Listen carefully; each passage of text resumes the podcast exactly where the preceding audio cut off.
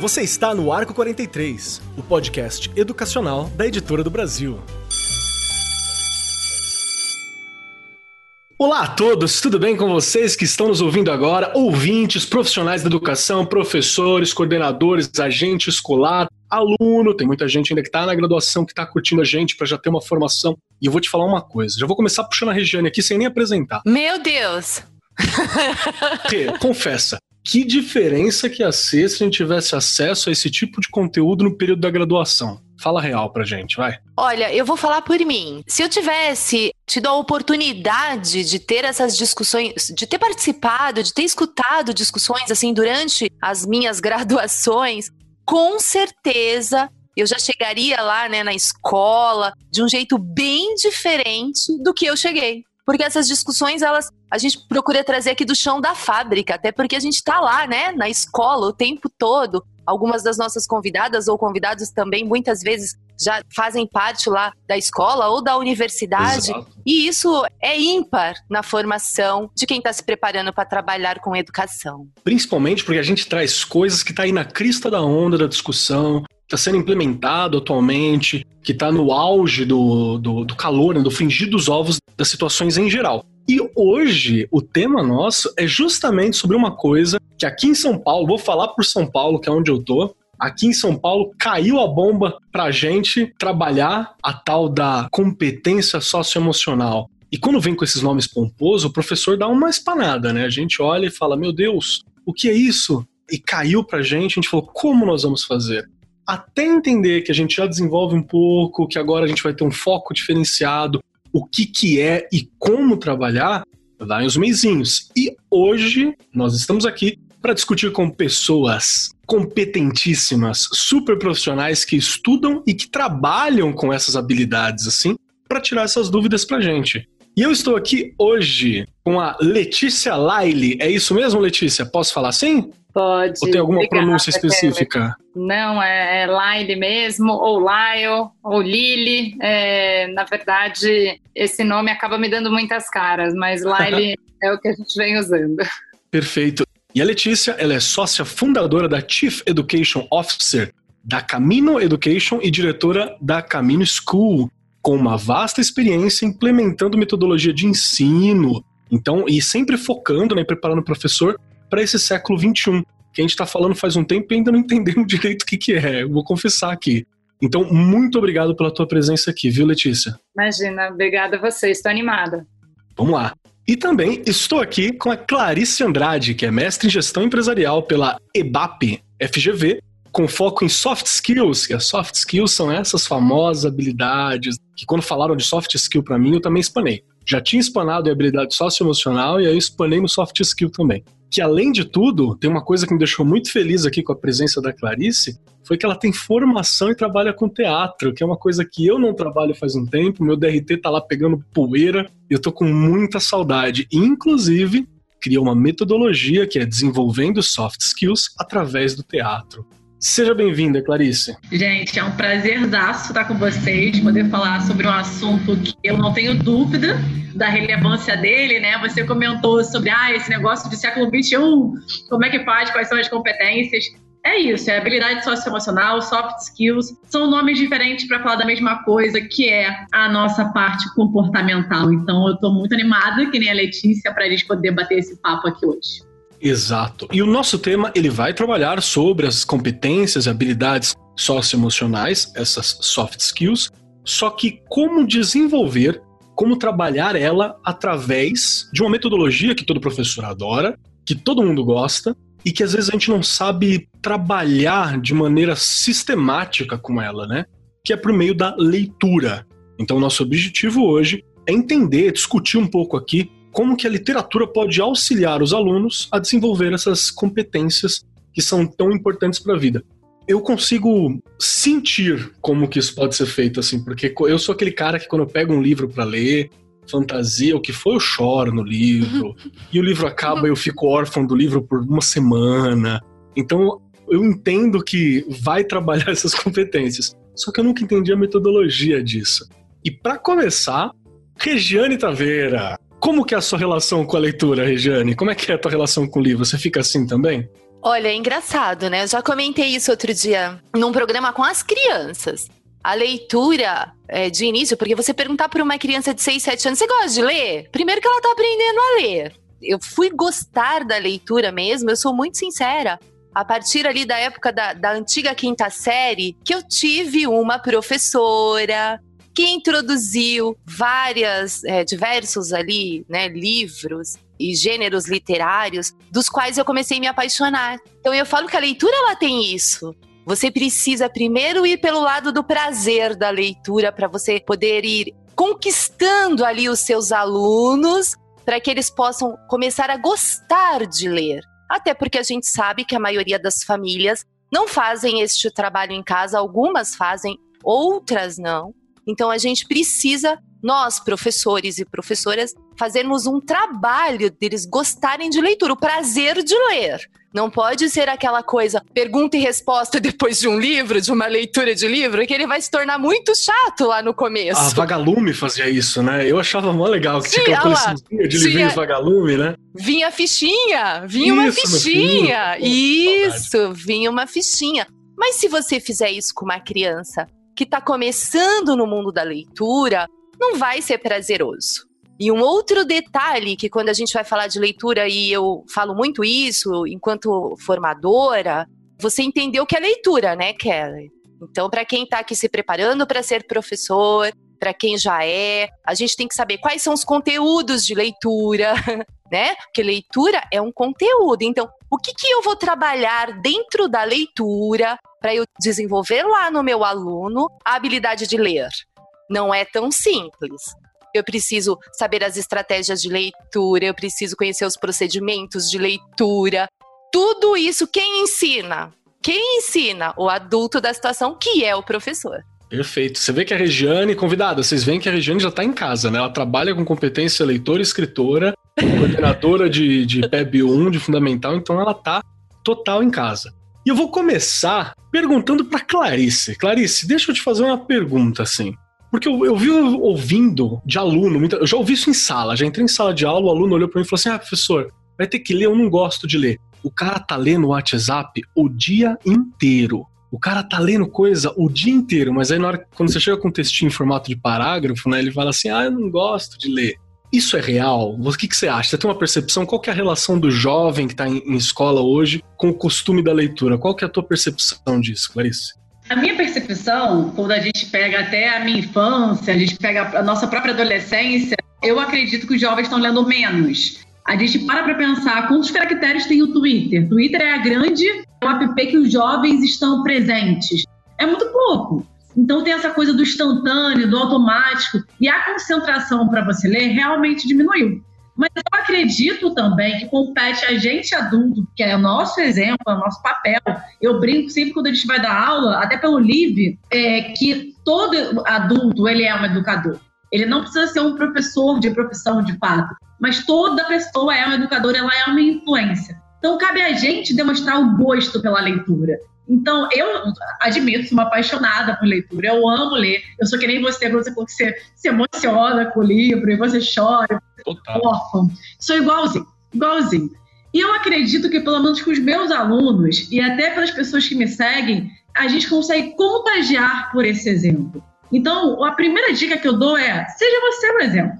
Não adianta você querer pedir para um jovem ler algo se você não lê. Se você não acha graça naquilo, se você vai falar sobre um parágrafo ou sobre um livro que você está lendo, você, ah, gente, esse livro aqui é muito interessante, tá? Olha o seu tom de voz, já está totalmente desanimado. Agora, se você vem, gente, esse livro aqui mudou minha vida, sabe por quê? Por causa disso. Deixa eu ler um parágrafo aqui para vocês, faz toda a diferença. Então, não, eu acredito que os jovens estão lendo menos, mas eu acho que a gente, como adulto, também tem um papel de influenciar esse novo leitor a ler cada vez mais partindo da gente.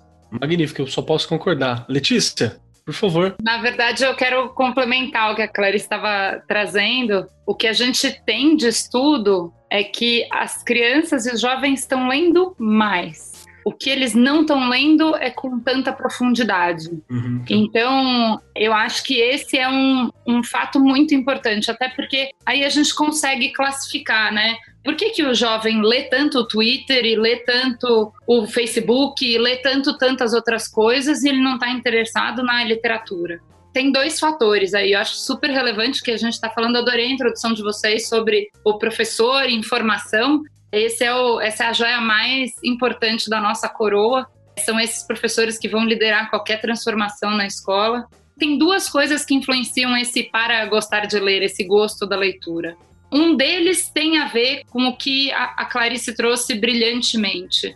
São os modelos, os exemplos e como aquilo que está dentro daquela literatura tem a ver com a vida dessa criança, né? O que cria Ótimo. engajamento, o que cria gosto é conexão. Mas tem um outro fator também, que eu acho que é o que a Regiane trouxe, que eu acho que é muito, muito interessante, que é a habilidade. Para a gente construir qualquer habilidade complexa de compreensão, você precisa trabalhar com alguns dos elementos que a gente traz também quando a gente fala de competências socioemocionais, quando a gente fala das nossas funções executivas, quando você fala da autorregulação, que tem a ver com construção de habilidades mais simples que vão ganhando mais complexidade. Então, Regiane, muitas crianças só vão gostar mesmo e gostar de ler e buscar quando elas conseguem ter habilidade de fluência suficiente para buscar coleções, para buscar interesses mais profundos. E esse, esse papel do professor e do pai e do, dos educadores, que somos todos, em fazer essa conexão, principalmente nesse período, tanto da educação infantil quanto do ensino fundamental 1, é essencial. Então, só para fazer uma ponte aí, Keller, juntar um pouquinho das duas respostas, que eu acho que elas foram muito pertinentes. Não, eu adorei. Eu adorei 100%. Isso não, isso não vale só para criança. Isso é uma coisa que a gente, que é adulto, também, também tem que entender. Primeiro que esse, o conhecimento... Me corrija se eu estiver errado, hein, Rê, por favor. Porque eu tenho essa impressão de que o, o conhecimento, ele é uma coisa que você vai adquirir, você tem que exercitar, é claro. Mas é uma, um conjunto de habilidades que você vai usar para ler um Harry Potter, é um conjunto de habilidade que você vai utilizar para ler um livro técnico. Por exemplo, eu estava lendo o Processo Civilizador do Elias. É um formato e é outra coisa para ler um artigo e é outra coisa para ler um jornal. Enquanto eu estava no mestrado, eu tinha muita essa angústia, assim, porque eu estava fazendo a leitura dos textos, né? E aí chegou uma hora que eu falei, será que eu ainda sei ler? Porque eu tô aqui nesse livro e eu estou nesse livro há muito tempo, há mais tempo do que eu deveria estar no livro. Aí eu fui lá, comprei um, um livro de literatura, né? Tanto juvenil, fantasia, e, cara, aí você come o livro inteiro, assim, você fala, não, não, ainda sou alfabetizado, né? É isso mesmo, Rê? Então, Paulo Freire, ele tem uma frase que eu adoro, né? Que é a leitura como percepção de mundo. Ela, essa frase já quer dizer tudo. Por quê? Se eu só decodifico, né? A gente estava falando aí de ler mensagens, WhatsApp, Twitter, enfim. O que, que eles estão fazendo ali muitas vezes? Eles estão lendo rapidamente, aquilo é mecânico. Não há uma compreensão daquela leitura, não há significado. Então, o que precisa, né, é, na verdade, aí como tanto a Clarice como a Letícia colocaram, essa questão de você fazer com que o aluno se interesse por leituras mais, eu falo que mais envolventes mesmo, que faça com que ele viaje naquela história, entenda que a leitura vai conseguir levá-lo em vários lugares, quem faz isso? O professor. E desde a educação infantil mesmo. Por isso que a leitura diária na escola, aqui em São Paulo, a gente tem um projeto que todos os dias os alunos de primeiro a quinto ano, o professor tem que fazer uma leitura para eles. E agora, à distância, vocês vão falar, hey, isso está acontecendo? Está. né? Até é importante a gente falar que a gente está vivendo um momento aí completamente diferente então elas gravam leituras, ou é por áudio, ou fazem vídeos mesmo com as leituras, colocando imagens. E aí, se elas querem trabalhar contos de mistério, elas fazem desta, né, com, com as imagens ali para chamar a atenção. Se elas querem trabalhar conto de fadas do mesmo jeito, as leituras diárias continuam na minha escola e acredito que aí em toda a rede, porque isso faz parte do nosso currículo. Então, se essa criança escuta uma leitura todos os dias, e se você sabe selecionar isso também, né? Porque tem que incluir ali diversos gêneros literários, porque senão a coisa vai ficando muito repetitiva. E você vai fazendo esse tipo de trabalho, eles vão se empolgando com a leitura. Então, aí já é uma forma, na verdade, de você desenvolver o trabalho de leitura na escola. E não só pelo professor, o aluno vai criando ali, né, vai desenvolvendo habilidades e chega à competência até de ele começa a realizar essas leituras e mandar para a gente, como eu tenho recebido vários vídeos de crianças realizando a leitura diária, porque já estão pegando gosto, né? É quarto, quinto ano, já está escutando desde o primeiro, da educação infantil. Ou seja, lá no ensino médio, vai ser um jovem com certeza diferente. Real, real mesmo. Letícia, estamos no caminho? É isso mesmo? Tô adorando. Acho que a Rê trouxe uma coisa essencial, né? O papel do professor como o grande mediador. E a frase do Paulo Freire é muito fortuita, porque quando a gente começa a criar essas novas realidades, muitas vezes a coisa que a gente precisa de um guia. A gente às vezes não precisa de uma trilha, né? Um trilho muito certinho, mas a gente precisa de um guia que comece a, a trazer, a expor para a gente diferentes repertórios e esse papel do professor mediador, do professor que traz o exemplo, e aí talvez até já devolva a bola para Clarice, ele é muito importante, principalmente num momento onde a gente tem tanta coisa incerta. A gente não está presencialmente. Será que o professor não pode ler um livro? Então, esse lugar que o professor está tendo que trabalhar agora, ele tem a ver com criar novas possibilidades da gente se engajar com o que é ser leitor querendo ou não, os nossos jovens, eles, né, na, na minha época eu lia muito quadrinhos. Esse era o meu repertório e eu tinha gente que falava: imagina, essa menina não vai ler nada na vida.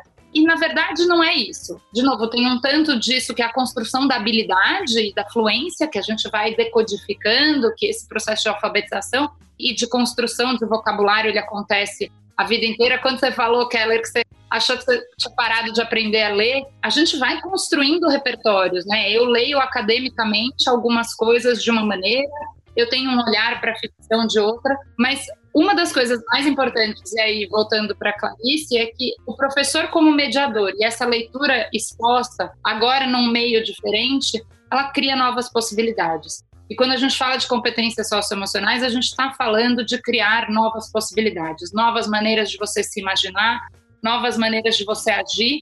E aí entram essas competências socioemocionais. Como é que a gente faz isso num novo cenário ambíguo, incerto, cheio de maluquice, já no meio do século XXI, na pandemia, todas essas coisas. Perfeito. Clarice, me ajuda a entender esse papel do professor. Vamos lá. É, eu, a Letícia falou com muita maestria, né, sobre não só a Letícia, como a Rê também falou, é a questão do professor mediador. Eu não tenho dúvida que hoje a gente está num contexto que só ensinar conteúdo já não é mais suficiente. O Paulo Freire, como a Legal. própria Alice citou, ele fala muito bem disso, sobre a pedagogia da autonomia. Aí eu trago um pouco do teatro também, que eu muito me inspiro e trouxe isso para a metodologia, que é o Augusto Boal, quando ele fala do teatro do oprimido, que é incrível, que a gente traz a pessoa para o centro. Então, por que não trazer o aluno para o centro? Mas ele precisa de um guia, como a Letícia, de forma muito bela, citou. Então, esse é o papel do professor.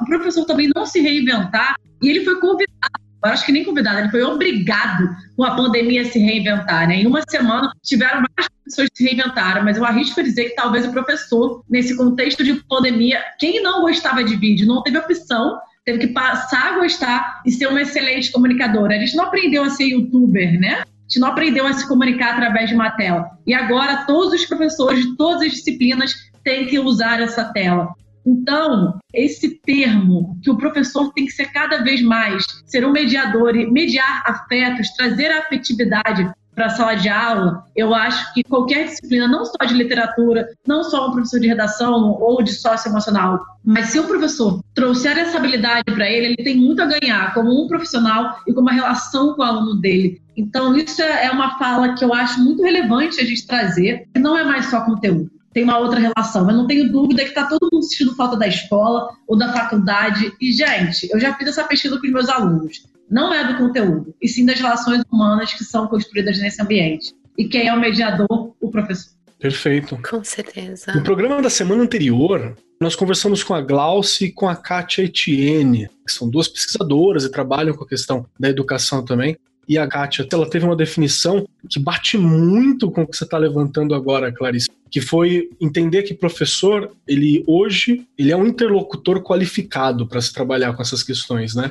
Então, eu acho esse termo interessante porque ele assume que o seu papel é de mediar, você vai trabalhar como interlocutor com aquele que está conversando com o outro e trazendo esse conhecimento, mas o grande diferencial é que o professor ele estudou para lidar com aquele conteúdo daquele conhecimento. Obviamente que a gente não está destratando aí quem é autodidata, quem busca, quem consegue. Mas existe um papel do professor, então, ativo também na escolha da leitura, em que momento oferecer a leitura para cada grupo de alunos ou para cada série, qual o título da leitura, qual o título da leitura, quais são os passos que você vai construir dessa estradinha. Eu não vou chegar para o aluno e falar assim: vem cá, meu querido, toma aqui, esse livro é maravilhoso. O autor chama Dostoiévski e dá na mão do menino de 12 anos, né? Tinha uma tirinha famosa que era assim: Joãozinho lia Dostoiévski desde os 12 anos e não entendia nada. Hoje ele tem 35, ainda, tipo, ainda não entende. Porque depende do, do período, né? Depende da construção claro. que você está fazendo. E é isso que a Reja abriu falando, né? Sobre essa autonomia. E aí eu quero puxar já pro nosso papo sobre como que eu vou ensinar. Dá para mim, através da literatura, de um livro de literatura, ensinar de maneira sistemática ou conseguir passar, trabalhar com competências socioemocionais com um aluno através do meu texto, do livro? Tem como? Como que se dá esse processo? O Keller, eu vou, eu vou voltar a pergunta para você. Você que falou que gosta de ler, conta para mim alguma coisa que você aprendeu em um livro. Você. Keller. Cara, várias coisas. Uma coisa que você aprendeu sobre, né? Então vamos pensar, pensa no seu livro infantil favorito. Tá. Conta uma coisa que você aprendeu nele e sobre o que, que ele era. Ok, eu aprendi muito sobre como o trabalho, como parte da vida, é uma questão de desenvolvimento, é uma jornada e como essa jornada ela pode ser difícil. Porque um dos meus livros infantis favoritos é a História Sem Fim, do Michael Ende, que nem é tão infantil ainda, se você prestar bem atenção, né? Que ele tem várias questões ali da quase iniciáticas, assim, por causa dos trabalhos esotéricos do Michael Ende. Eu amei, eu amei. E aí eu tô fazendo esse exercício com você, porque como a gente tá cheio de professor aqui, eles podem fazer esse exercício também.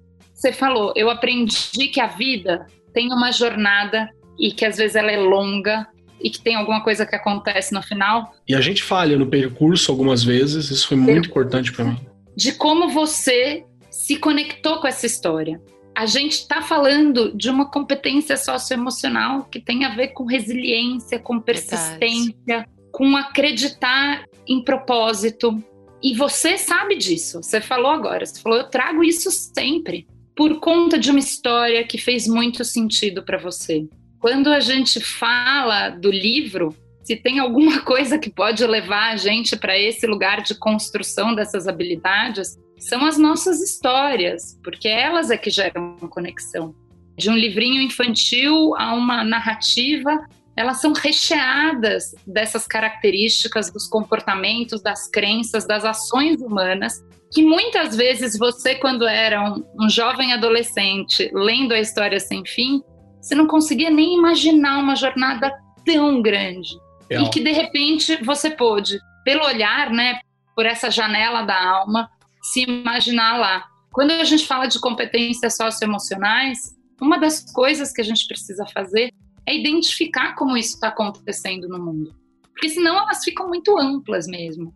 E a gente precisa saber como que as histórias se conectam com a nossa vida real. Então, aí passando para Rei para Clarice, o professor que escolhe um livro, eu sou uma professora, eu posso escolher um livro que tem a ver com aqueles meus estudantes, a chance deles, assim como você, olharem para uma história e que tem a ver com aquele momento, com uma história de persistência, e isso fizer sentido conectar com a vida deles, ela é muito maior. E a partir daí a gente começa a criar esse repertório, não só de conteúdo, né? Porque você pode ter repertório de conteúdo, mas também dessas emoções, desses sentimentos, dessas possibilidades que fazem parte de ser um ser humano. Então, queria aproveitar, porque você deu o gancho para eu poder fazer esse exemplo, e aposto que os professores, quando eles começarem a pensar nisso, eles mesmos conhecem, né? Eles escolhem aquela história já pensando nisso. Eu achei perfeito. Perfeito. Eu posso pegar esse gancho da Letícia? Manda aí, manda Ela falou uma coisa perfeita, né? Sobre repertório. A leitura, ela tem, ela tem um potencial, ela é uma ferramenta de desenvolvimento de competência socioemocional absurda. Eu poderia elencar várias para vocês. Mas essa questão do repertório, porque cada pessoa, cada indivíduo tem a sua história, singular, é única. Mas a partir do momento que você entra em contato com uma outra história de vida, não um livro de conteúdo acadêmico, né, mas livro de literatura mesmo, uma narrativa. Você passa a entrar na cabeça daquele personagem. E a cabeça daquele personagem pode ser um mundo totalmente diferente do seu.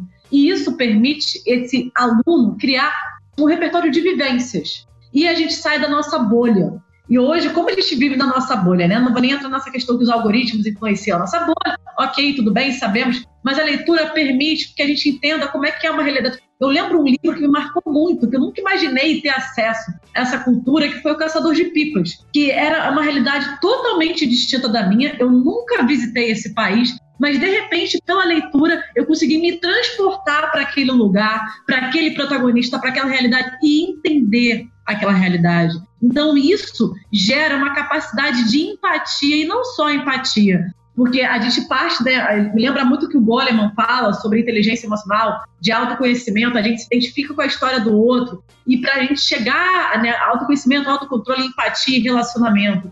Mas não só isso, a gente entra na cabeça de outros personagens e passa a entender como ele é, de fato, o porquê das ações deles e as justificativas emocionais. Não é à toa, né? Por exemplo, Hamlet, já que você gosta tanto de teatro, de repente acha justo ele matar o tio por causa de toda a questão da vingança com o pai. E quando a gente pensa, mas é uma morte, mas é justificável, porque a gente entra na cabeça do personagem. E isso, a leitura, é muito possível de causar em qualquer leitor. Perfeito, porque você, você realmente visita aquela visão, né? Você já me convenceu é. agora no Hamlet, que foi com o solilóquio dele que eu tirei do RT, então tá, tá, tá, bateu, bateu.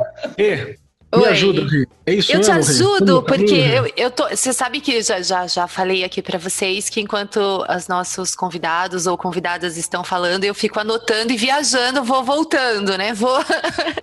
eu falo que isso daqui é uma delícia, são muitas reflexões que vêm Pena que não dá para colocá-las todas neste momento, mas as duas colocaram muito bem. E uma coisa aí que o professor e a professora precisa ter é quem são os meus alunos? Eu não posso Nossa, levar qualquer livro se eu não sei quem são meus alunos. Não dá mais para ir para a escola, e a gente já falou isso aqui em outros episódios. E nós comentamos que vou dar aula hoje. Não é assim mais eu me planejo, eu me organizo e para fazer leituras, para escolher as obras que eu vou ler para esses alunos ou que eu quero que eles conheçam, eu tenho que fazer um trabalho de planejamento e de organização bem feitinho. Então, quem é meu aluno? Porque assim, eu não vou chegar na escola e nós já discutimos isso também aqui e falar hoje eu vou trabalhar tal competência socioemocional, né? E escreva lá na lousa. Não é isso. Tá implícito Resiliência. ali. Vou ficar tá ofendendo vocês. Isso. Vocês Autoconfiança. É assim. Hoje, é, já pensou? As crianças vão ficar olhando e falando: Meu Deus do céu, quero ir embora daqui. Enfim, a gente precisa ter esse cuidado e o professor e a professora, vou repetir, é o adulto da situação. E a gente fala muito dessa questão hoje, né? A formação integral. A nossa BNCC traz isso. O nosso currículo aqui do Estado de São Paulo fala muito dessa formação integral, que nada mais é de a gente ter a razão e a emoção. A razão, ela tá ali nos conceitos, nas coisas que a criança tem que aprender, que faz parte do currículo, que a gente precisa seguir. Agora, a emoção são coisas que estão pequena, na verdade, pequenas coisas e o professor é que tem que saber o que aquela turma está precisando, o que, que aquele aluno está precisando. Então, meu aluno tem que ter nome, tem que ter casa, eu tenho que saber qual é a família, conhecer, porque aí eu consigo trazer, né, aí leituras das quais eu vou conseguir desenvolver aquilo que eu tô querendo. Isso é planejar, não é qualquer coisa. Perfeito. Eu gostei muito da tua fala, que a gente está levantando uma metodologia importante, que é quais são os nortes que o professor tem que ter para poder trabalhar com literatura para desenvolvimento né, dessas competências e habilidades socioemocionais. Você falou uma coisa que eu acho que ela é chave total. Quem é meu aluno, né? Tanto para mim saber qual livro que eu vou direcionar, mas também qual temática que eu quero e qual é a, a habilidade que eu considero importante relevante para ser trabalhada nesse primeiro momento. Afinal, eu sou professor, né? Eu adulto a situação. Eu vou dar mais um exemplo, assim, que eu acho que foi, para mim, foi muito importante, que a Letícia abriu e eu acho que eu, eu consegui observar isso, foi que numa época em que eu moro em periferia, né? Sempre trabalhei em periferias em geral, e numa época onde todo mundo estava escolhendo um caminho, que muitos não estão aqui hoje para contar os resultados desses caminhos, mas eu tive acesso, eu, meu irmão e mais um grupo de amigos, a gente teve acesso a um livro que é da Susan Hilton, né? O Outsiders, Vida Sem Rumo, que é um livraço fenomenal. O filme é maravilhoso do Coppola, é, mas é um livraço fenomenal. E ali eu vi que dá para você viver neste meio, e dá para você ainda ser alguém que é parceiro, amigo, família, próximo. Você tem várias, vários valores que são trabalhados ali. E como eu percebi que, tanto eu quanto meu irmão, né, em momentos de dificuldade, a gente percebe assim que a gente tá meio que, que onde é que eu tô, né? Esse livro acabou virando um ponto forte, que a gente acaba voltando. Você lê ele hoje sei lá, dois, três dias de dedicação, você mata ele assim, numa boa. E ele serve como um, um ponto de salvamento mesmo. E isso é uma habilidade socioemocional que a gente desenvolve ali, né? Aqui tá tanto habilidade emocional, social, ética, ele é todas essas referências para mim ali. E eu gostaria de perguntar para você, Clarice, assim, que outros nortes eu posso passar para os professores nesse sentido, tanto de conhecer os alunos, né, para selecionar, que outro norte ele pode ter para conseguir trabalhar essas competências através da, da literatura, através da leitura? É interessante essa pergunta. Eu acredito que tem dois pontos. O professor também, ele tem que desenvolver essa competência linda que a gente falou de conhecer os alunos. Ele tem que ter algo que a Brené Brown fala com muita habilidade, que é a vulnerabilidade. Como eu falei antes, o professor ele não é só mais o papel de ser conteudista. Então ele tem essa coisa de desenvolver a relação, mas para ele poder desenvolver a relação, ele tem que se colocar num lugar vulnerável.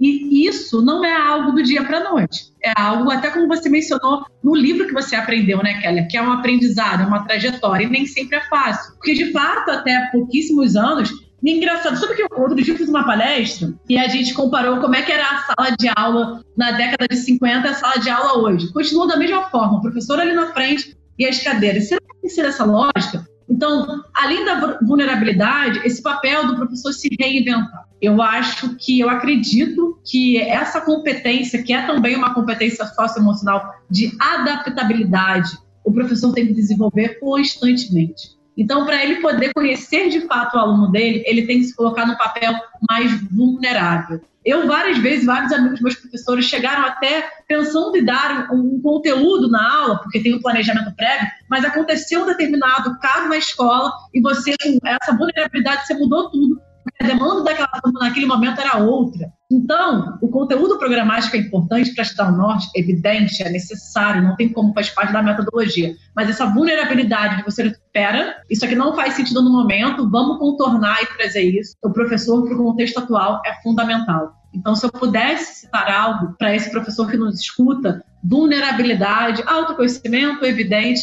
e essa questão da adaptabilidade é fundamental para essa conexão com esse novo aluno do século XXI. Perfeito. Letícia, que dica que você me dá para esse professor? Qual norte a gente pode ter para trabalhar assim? Já já estamos elencando várias aqui, hein? O, o que é legal é que eu acho que as nossas falas se complementam. Então, a Regina e a Clarice assumiram um pedaço dessa bronca. Ela falou muito bem, trouxe a Brené Brown como uma referência. Eu acho que o que a Regina traz da preparação é, não é só chegar, assim, acho que já caiu por terra esse mito de que ser professor é uma questão só de vocação. A gente tem, a gente rala muito tem muita ciência, tanto da aprendizagem quanto ciência da pedagogia, que vem sendo construída nos últimos 150 anos com muita maestria, inclusive por brasileiros muito representativos, mas professor estuda muito.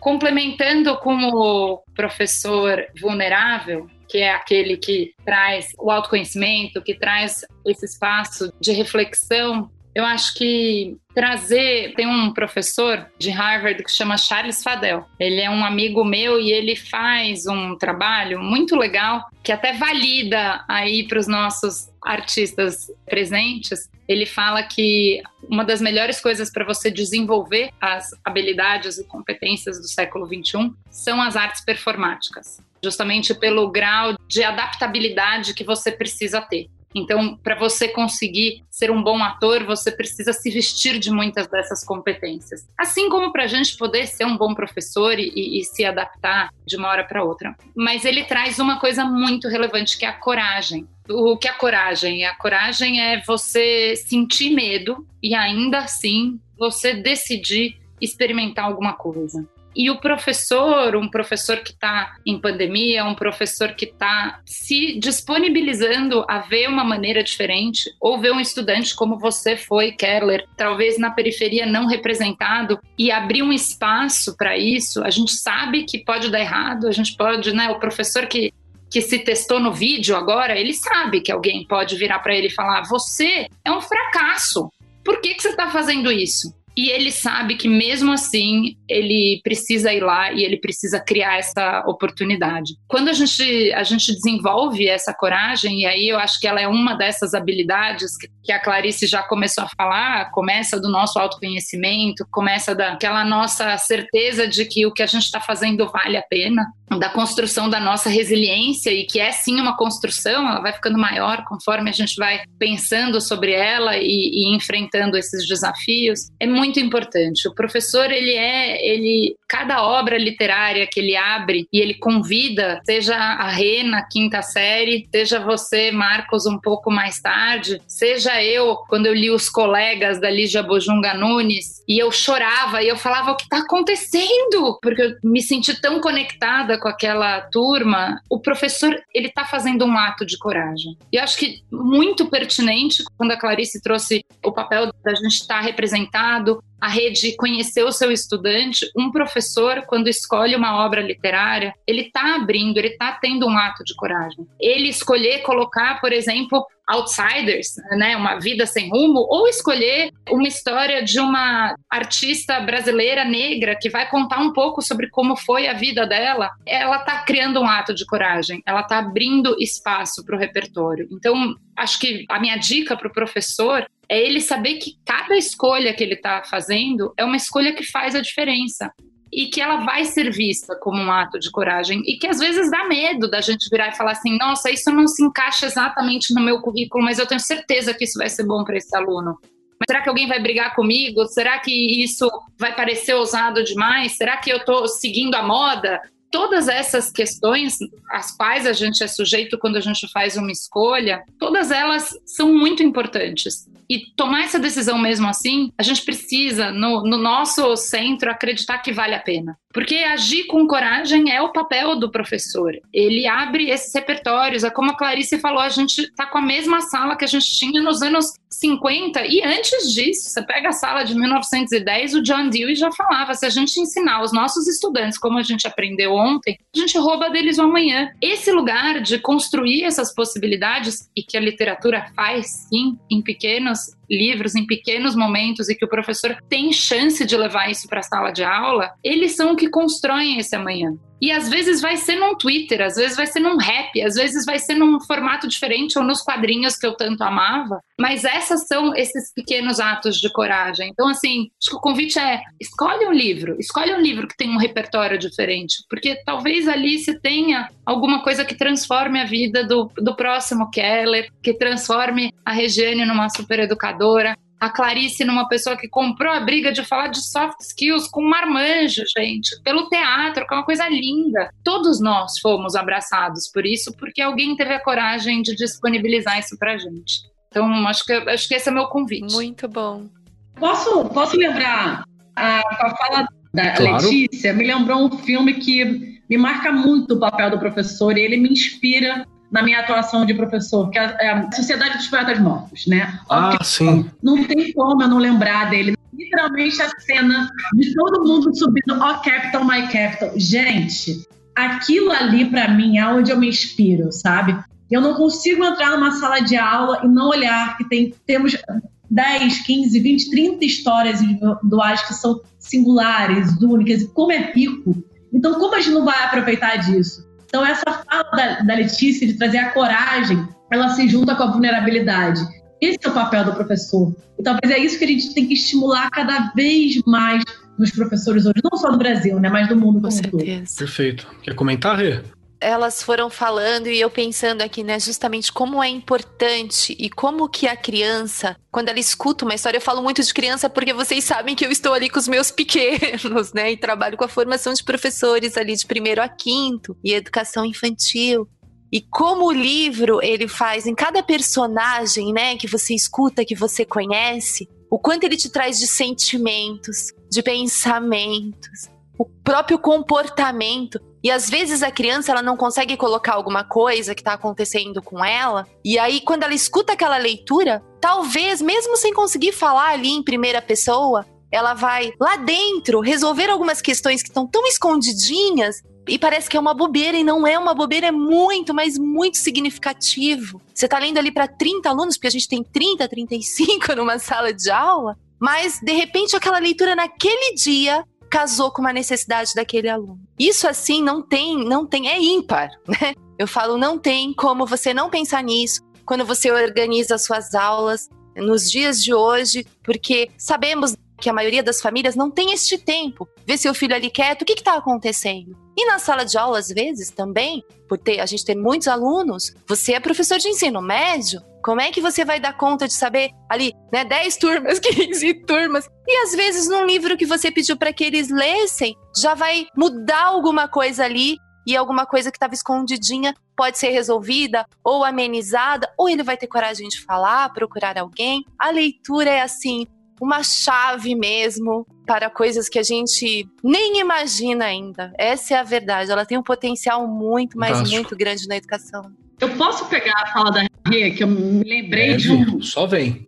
Eu me lembrei de um episódio que aconteceu com o Live, né? O Live é um programa que desenvolve inteligência emocional e habilidade socioemocional em crianças desde o infantil até o médio. E é uma matéria. E aí, essa matéria tem várias ferramentas, mas principalmente para o infantil e para o Fundo 1 é através da leitura, de contação de histórias. E aí teve um colégio, que eu não vou expor, não quero, né, não faz sentido, porque nem faz parte da minha ética profissional, mas teve uma aluna que ela perdeu o avô, ela é de São Paulo, inclusive, nas férias do Rio de Janeiro. E a, essa menina ficou calada durante o ano, ela não conseguia falar. Os pais fizeram de tudo, sabe, para tentar, enfim, fazer ela falar e nada aconteceu. E aí ela foi para aula de livro. E aí, na aula de livre, num determinado ano, tem uma parte da história que o protagonista perde o avô. E aí a professora lendo, contando a história, e a professora se emocionou. Porque ela também teve. Aí a questão da vulnerabilidade, da professora também se botar vulnerável na, na sala. Ela se emocionou, segurou, respirou lá. Gente, sabe o que é? Que eu perdi meu tio há pouco tempo. E isso me emociona. E essa menina que não falava há um ano levantou a mão e falou: professora, isso aconteceu também com meu avô. E por causa disso, nunca mais eu falei, eu sei o que, que o Tomás está sentindo, porque também doeu em mim. E de repente, a sala inteira começou a se conectar é, do que que tinha perdido. Aí teve um aluno que estava todo mundo chorando. Eu falei assim, tia, tia, desculpa, eu não perdi ninguém não, mas eu tô tão emocionado porque eu vou chorar. É, é, isso é leitura, né? Contação de história. E de repente essa menina que não falava um ano, gente, ela trouxe algo que ela falou. Olha que riqueza que se tem nisso, né? Magnífico, magnífico mesmo. E eu quero puxar dentro dessa sua fala agora uma coisa que eu acho muito interessante, que está aqui na nossa pauta e é uma preocupação que eu tenho. Aqui, aqui em São Paulo, a gente tem a matéria de projeto de vida agora, né, para trabalhar com os alunos. Eu estou trabalhando com isso no ensino médio. E tem uma coisa que eu acho muito interessante, assim, que fui numa formação, a pessoa falou assim: não, tem que cobrar deles essas matérias, essas habilidades. Ok. Aí eu sentei para conversar com os alunos e, por exemplo, a gente vai falar de responsabilidade. Aí eu coloquei lá responsabilidade, eu conversando com eles, eu olhei pros rostinhos assim, eu falei, gente, vamos lá. Vocês sabem, alguém sentou com vocês algum dia e falou o que que é responsabilidade? Aí, ele, aí uma menina levantou assim e falou assim, claro, eu sei que é responsabilidade. Eu falei, então o que que é responsabilidade para você? Vamos lá. A responsabilidade é eu fazer tudo sozinho, eu me virar e não precisar de ninguém. Eu falei, legal, isso é independência. Mas e responsabilidade? Tem, tem responsabilidade na independência, precisa, mas vamos lá. E assim, Aí até que uma pessoa, um deles levantou e falou assim: sabe uma coisa? Minha mãe sempre me cobra responsabilidade. Mas ninguém nunca me explicou o que, que é isso. O que, que é responsabilidade? E aí eu vejo uma potência na literatura que está aqui presente também, que é justamente a gente conseguir identificar e nomear esse mar de emoções que a gente sente e que às vezes a gente não consegue. Se eu só explicar características da responsabilidade, características da dor do luto, eu tô enumerando, eu tô fazendo uma tabela, e uma tabela é fria. Agora, quando eu envolvo isso dentro de uma narrativa, dentro de uma proposta de uma narrativa onde você está acompanhando um personagem com quem você criou alguma conexão, em alguma instância você sente aquilo. Então eu consigo tanto nomear quanto aplicar a vivência. É nesse caminho, então, que a gente está falando sobre ensinar o que, que são competências socioemocionais, eu jogo para Letícia que já desmutou o microfone. É isso, Letícia? A potência da literatura, ela tá na conexão. E assim como a potência das narrativas. quando a gente fala de ensinar competências socioemocionais, tem uma coisa muito grande. Tem alguns componentes disso que a gente sabe que tem a ver com estudos. Então, algumas dessas competências a gente já sabe que tem alguns resultados. Por exemplo, e aposto que a Clarice trabalha com isso. Então, quando ela falou comunicação, e a gente precisa trabalhar alguns elementos da comunicação, a gente sabe que existem alguns elementos que são melhores maneiras da gente se conectar. Mas assim como os seus, os seus alunos, cada um tinha uma noção ou uma ideia mais ou menos misturada de responsabilidade, ou também uma noção de responsabilidade, mas em diferentes contextos, essa outra parte, o ensino dessas competências socioemocionais, ele tem a ver com também viver essas competências. Só que a gente vive isso a todo momento. Eu vivo isso na escola 100% do tempo na minha vida pessoal. Desde que eu nasci, eu sou um ser social, emocional, ético, racional, cognitivo. Eu não tenho essa separação. Meu cérebro não vira e fala agora é só isso daqui que vai falar. Inclusive, se você fizesse um modelo de mão e cérebro, você vê que o seu modelo ele é todo imbricado, ele depende, essas conexões funcionam todas juntas, a gente usa todo o nosso cérebro, mas a gente precisa conseguir nomear essas experiências, né? A, a nossa capacidade de perceber que, ah, nesse momento eu aqui como jovem estou agindo com responsabilidade, de acordo com aquela história que eu li, isso é muito parecido. E lá na frente, quando você for um adulto, você fala assim: ah, a responsabilidade aqui nesse contexto tem essa cara. Comunicação, uma boa comunicação, nesse contexto tem essa cara e nesse contexto tem outra é muito importante. Então, quando a gente fala de trabalhar competências socioemocionais, a gente fala de fazer formação com professores para que os professores tenham esse repertório, tanto das coisas que são mais práticas e técnicas, assim como as coisas que têm a ver com a nossa didática, com a maneira que a gente age, com a maneira que a gente trabalha no dia a dia. A gente pode fazer isso com currículo, ou seja, trazendo para a nossa sala de aula, para o meio da nossa aula de matemática. Vamos trazer algum componente de socioemocional para que a gente pratique isso e reflita. Uma das coisas mais importantes que a gente tem é a autorreflexão, nossa capacidade de refletir sobre aquilo que a gente consegue ou não consegue fazer. A gente pode ter uma gestão, então imagino que vocês com gestores ou os coordenadores de rede podem garantir que eles trazem isso também para o dia a dia e para as nossas formas de avaliação e de práticas como o LIVE. O LIVE eu conheço muito bem desde que o LIVE foi concebido é um dos programas que promovem não só esse trabalho dessas habilidades, eles têm espaço, mas eles promovem muita discussão. Essas rodas de conversa de literatura, baseado inclusive em personagens de literatura, essa é uma das maneiras que a gente trabalha com competências socioemocionais. Então, a gente trabalha dando algumas dessas boas práticas, desses bons exemplos do professor sendo esse exemplo, ou de um livro trazendo esse exemplo, mas também no fazer constante do trabalho disso. O resto da vida a gente vai precisar de competências socioemocionais. O dia que o meu tenta fazer uma prova ou tenta ir para o trabalho o dia que seu cachorro morreu, você não vai estar tá, é, extremamente autorregulado ali.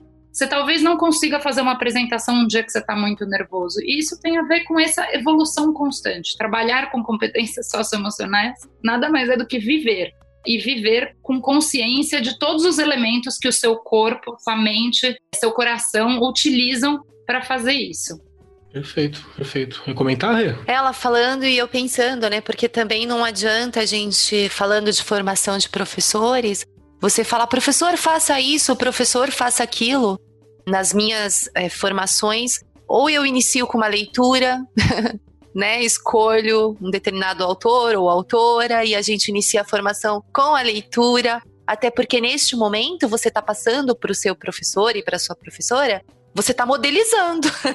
e às vezes as pessoas precisam de modelos, gente. Sim. A formação inicial não ensina tudo, a formação continuada em serviço não vai ensinar tudo, e a gente sempre precisa que alguém, né, traga alguns modelos mesmo, não é feio falar desse jeito, né? Olha, ela me ensinou, ela me ajudou. Isso é importante. Eu tive uma formadora na Secretaria da Educação aqui do Estado de São Paulo, que ela lia trechos de livros. Gente, eu fui comprando todos os livros que ela lia, pela maneira que ela lia. A leitura era muito e emocionava mesmo, e mexia todas as emoções, e a gente se identificava com aquilo. Então eu tento fazer isso também com os meus professores, porque quando eles percebem isso, porque eles precisam às vezes perceber. Às vezes ninguém é, ensinou isso lá na faculdade, e nem durante as formações aí, né, em serviço, ele precisa perceber que é importante. O significado para ele também ali, né? Nossa, isso, nossa, como foi bom isso. Já escutei várias vezes. Nossa, Rê, aquela crônica, me empresta o livro. Ou, nossa, hoje você leu um trecho lá da Clarice que eu quase morri de tanto chorar.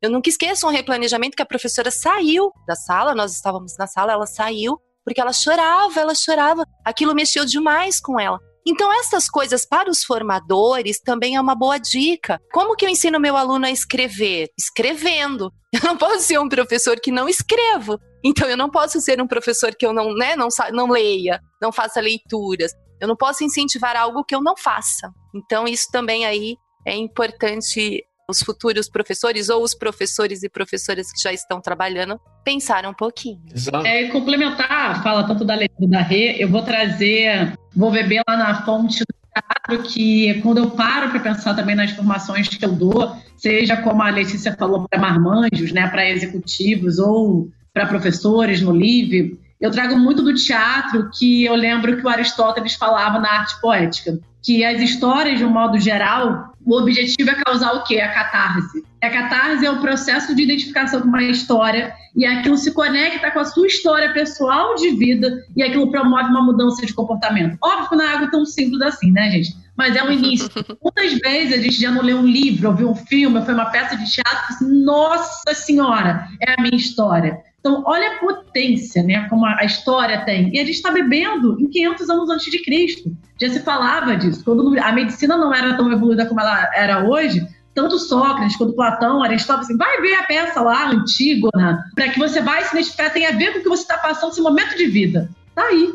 E muitos conflitos podem ser solucionados assim. A gente falou do exemplo da menina de 7 anos, e eu estou trazendo a base da literatura, que é o Aristóteles. Então, a potência que eles têm na nossa mão, né? Não, eu só posso concordar, sim. Até para começar a observar a própria vida como uma jornada pessoal, porque às vezes a gente tem muitos alunos, né, que eles não se percebem como indivíduos que estão caminhando, mas sim apêndices de pais, apêndices de outros. E isso não é uma posição confortável para você ter enquanto ser humano, né? Você precisa se entender como membro de uma jornada entender que os outros também estão em suas próprias jornadas. Isso faz parte do processo de maturidade, né? Eu acho isso muito legal.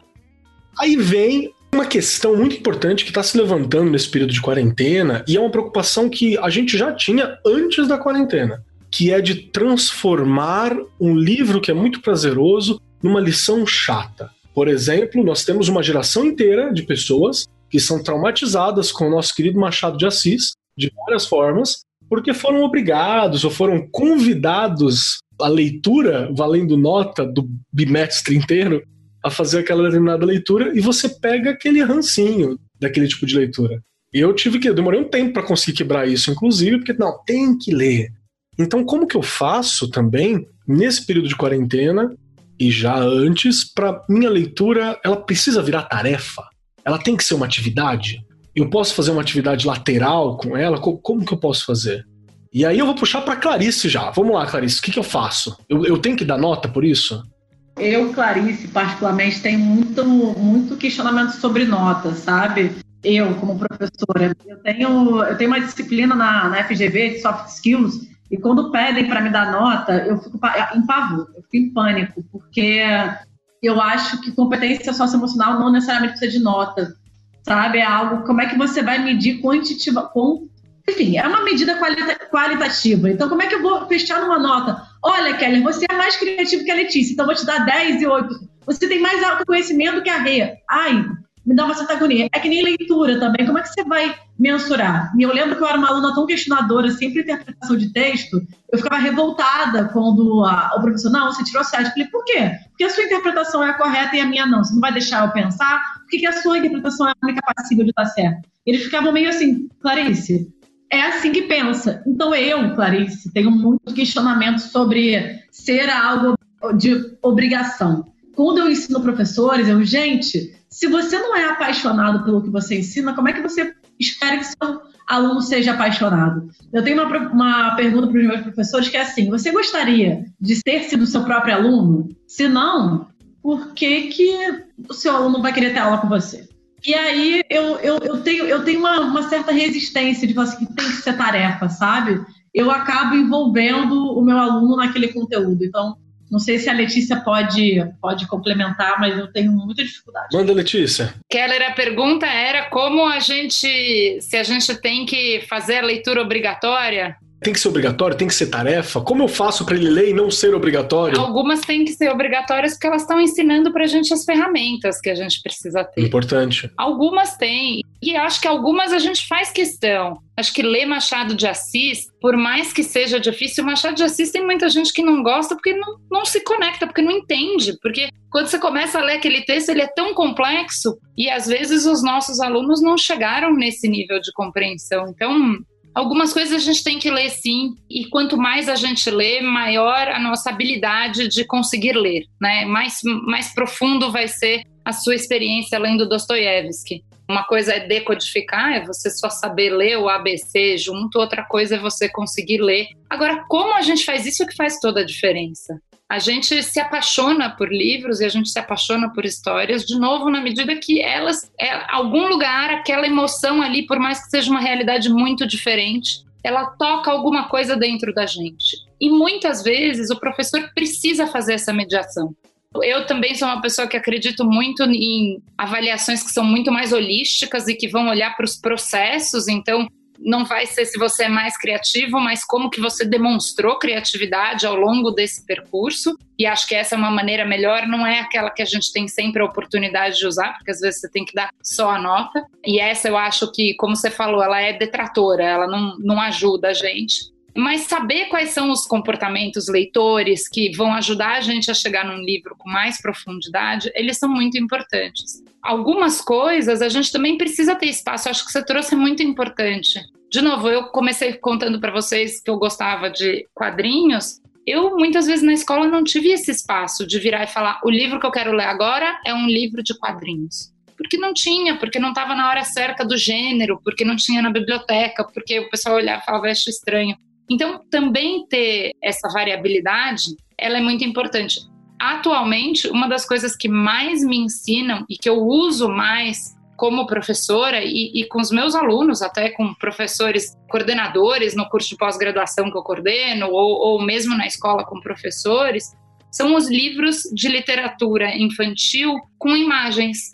Tem uma riqueza assim infinita aí de reflexão de livros que a gente pode usar que modelam, e aí vou passar para a Rê, porque essa é a praia dela, que modelam esses comportamentos leitores, essas coisas que a gente, aos poucos, às vezes, né, para você chegar no Machado de Assis, você só tem que andar um pouquinho mais devagar. A gente precisa construir para poder aproveitar toda a riqueza do universo da leitura. Magnífico, magnífico. Com certeza, né? E, e acho que assim, tanto a Clarice quanto a Letícia colocaram muito bem essas questões. A gente tem uma coisa na cabeça que assim, ah, o aluno, às vezes, né? Acho que a grande maioria dos professores já não mais, mas o aluno vai ler o que ele quer, o que ele gosta. Não. Vamos voltar ao adulto da situação. Ele vai ler o que ele gosta, vai ter o um momento planejado da semana que ele vai fazer uma leitura que ele gosta. Quem vai aumentar esse repertório para ele conhecer diversos gêneros é o professor.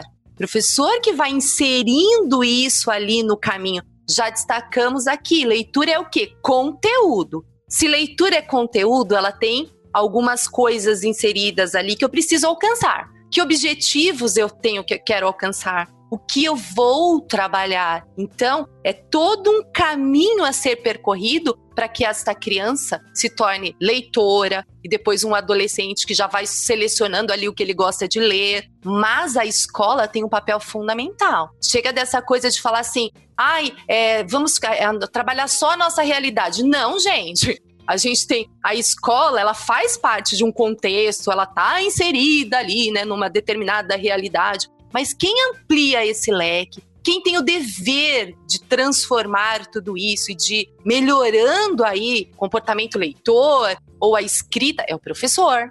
Então ele precisa se organizar, conhecer que habilidades eu vou trabalhar para chegar à competência de. Isso aí é importantíssimo. Então, a questão de nota, óbvio, vai haver algum momento lá na frente que essa criança vai ser cobrada com relação a alguma leitura que ela fez. Até porque estamos num país ainda onde né, a avaliação faz parte de uma série de processos aí. A gente tem o Enem.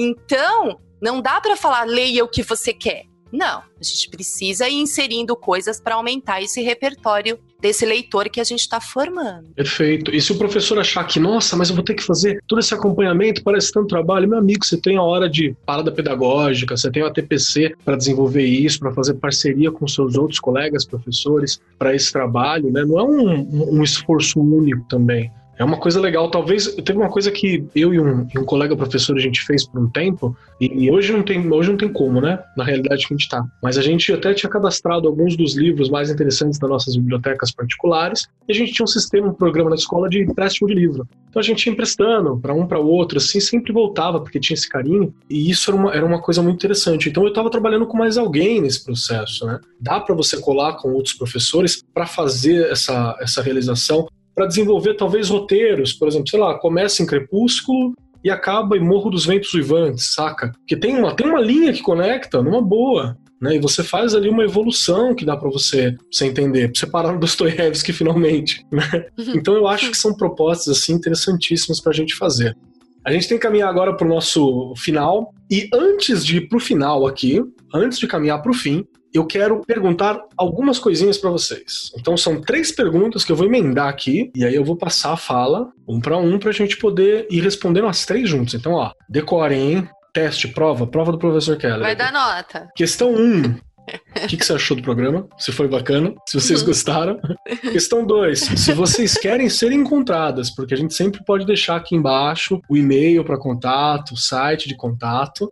Isso é legal, vocês querem ser encontradas, isso é possível. Né? Aqui é a hora que vocês falam também sobre os serviços que vocês prestam, que são muito legais, por favor. E a última é que eu gostaria de pedir um conselho aqui, uma dica de livro, para a gente poder passar para o professor trabalhar com o aluno, para ele aumentar o repertório, né? Porque às vezes não tem esse repertório todo. E como a gente já conversou aqui, uma das coisas importantes é a gente ter um ambiente que vai estimular a leitura. Seja falando sobre ela, seja falando para os pais comprarem livros, seja acessando a biblioteca da escola, mas o livro ele tem que estar presente ali no entorno para saber que ele existe, para não ser um artigo de luxo, para não ser um caviar, que eu nunca vi nem comi, só ouvi falar. Né? Então, vamos lá. Clarice, as três perguntas estão na sua mão agora. Vamos lá. Adorei o programa. Eu acho que eu sou que nem a Letícia, por meio poderia ficar aqui horas, poderia transformar esse podcast em mais três, porque a gente tem muito, essa troca muito positiva. Anotei várias coisas aqui que eu quero pesquisar e de insight, mapa mental. Então, muito obrigada pelo convite, foi muito bom, nem vi essa hora passar. Segundo, eu quero ser encontrada, sim, então pode uhum. deixar meus contatos no Instagram, meu LinkedIn, não tem problema nenhum. Então, serviços que eu faço. Hoje eu sou consultora de empresas, então toda a minha metodologia de soft skills com o teatro e algo mais formal eu presto para empresas, dou aula também. E tem o LIVE, que é meu projeto paixão, que realmente a gente vê mudando vidas aí pelo Brasil, isso é muito gratificante. E sobre o livro, Keller, eu posso citar dois? Vou citar até três. Tá liberado. Até três? Então eu vou a Letícia três. já procurando outro para citar ali.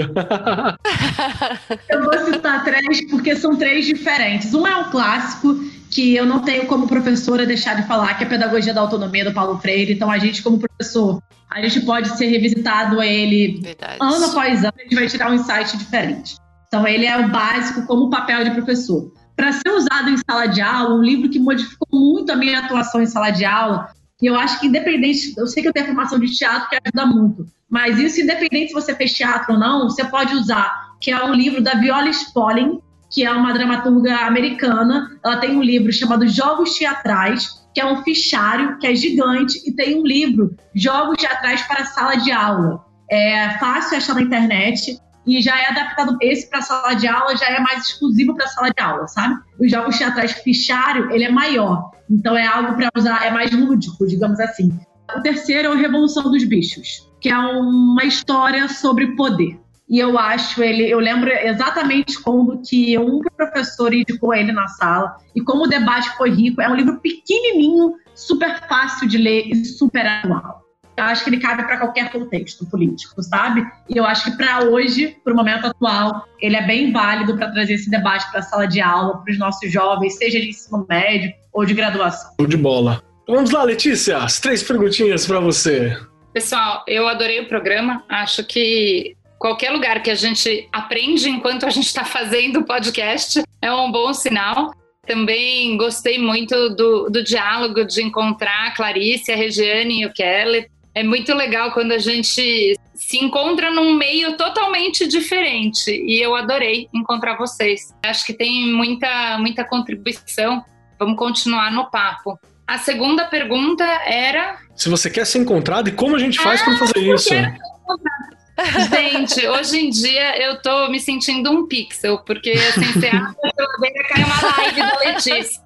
Eu acho que seria um prazer ser encontrada. Eu, hoje em dia, toco um projeto que apoia professores e escolas a transformar a prática deles dentro de um contexto de aprendizagem ativa. Então, colocando o estudante no centro, fazendo projetos, trazendo uma avaliação holística. Nossa plataforma chama Chloe, ela está aí, tem um projeto inclusive para apoiar famílias, então para quem está nesse momento de pandemia, nossa plataforma está aberta para quem quiser conhecer. E eu fiz algumas aventuras nessa pandemia e algumas delas foram cursos de formação de professores, que são totalmente gratuitos, falando bastante desse lugar de competências socioemocionais, de construção de uma nova autonomia, de como a gente pode trabalhar a prática didática e a aprendizagem sob a ótica da ciência, da aprendizagem, e eu fiz alguns desses cursos, vou deixar eles aqui. Quem quiser fazer de novo, são abertos, são gratuitos, tem certificação. A ideia é aumentar o repertório e a nossa possibilidade de criar esse novo futuro, né? Esse futuro onde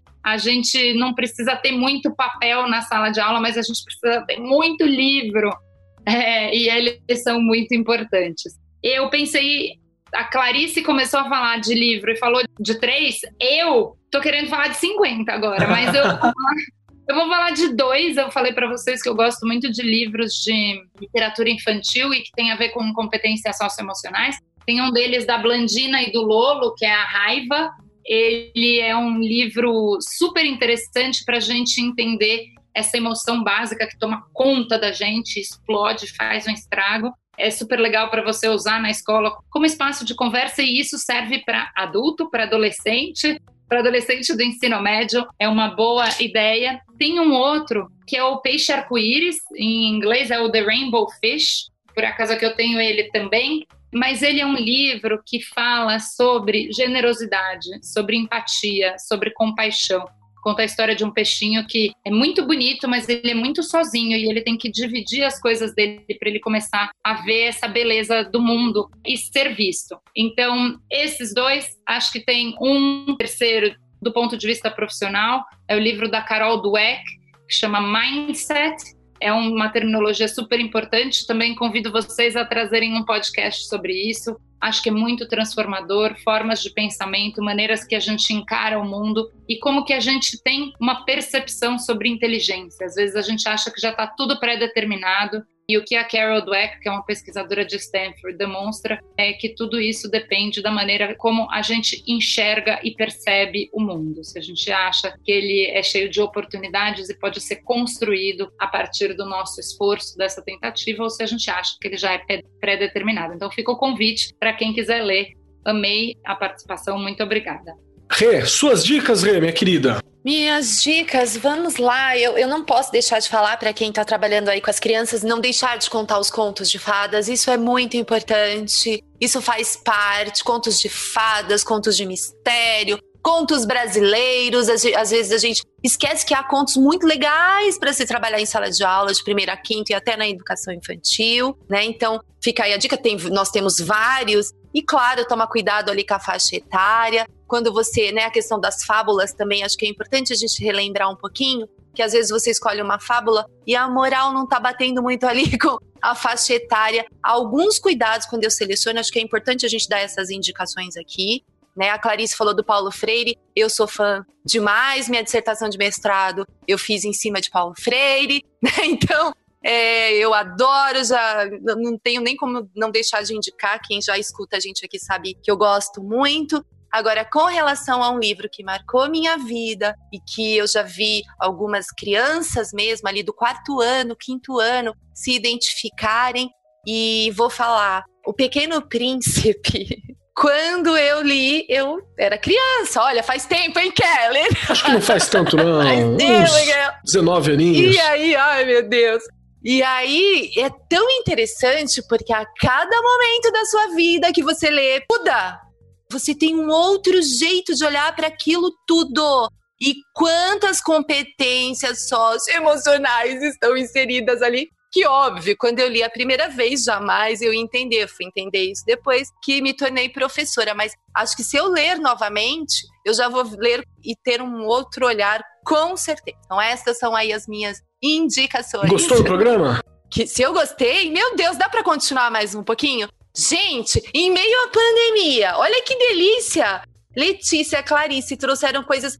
Gente, eu anoto tudo. Eu já falei que foi um caderno e deve estar em mais um. Eu adoro, eu estou estudando. Isso para mim não tem preço. Não tem preço. Muito perfeito, obrigada. Perfeito.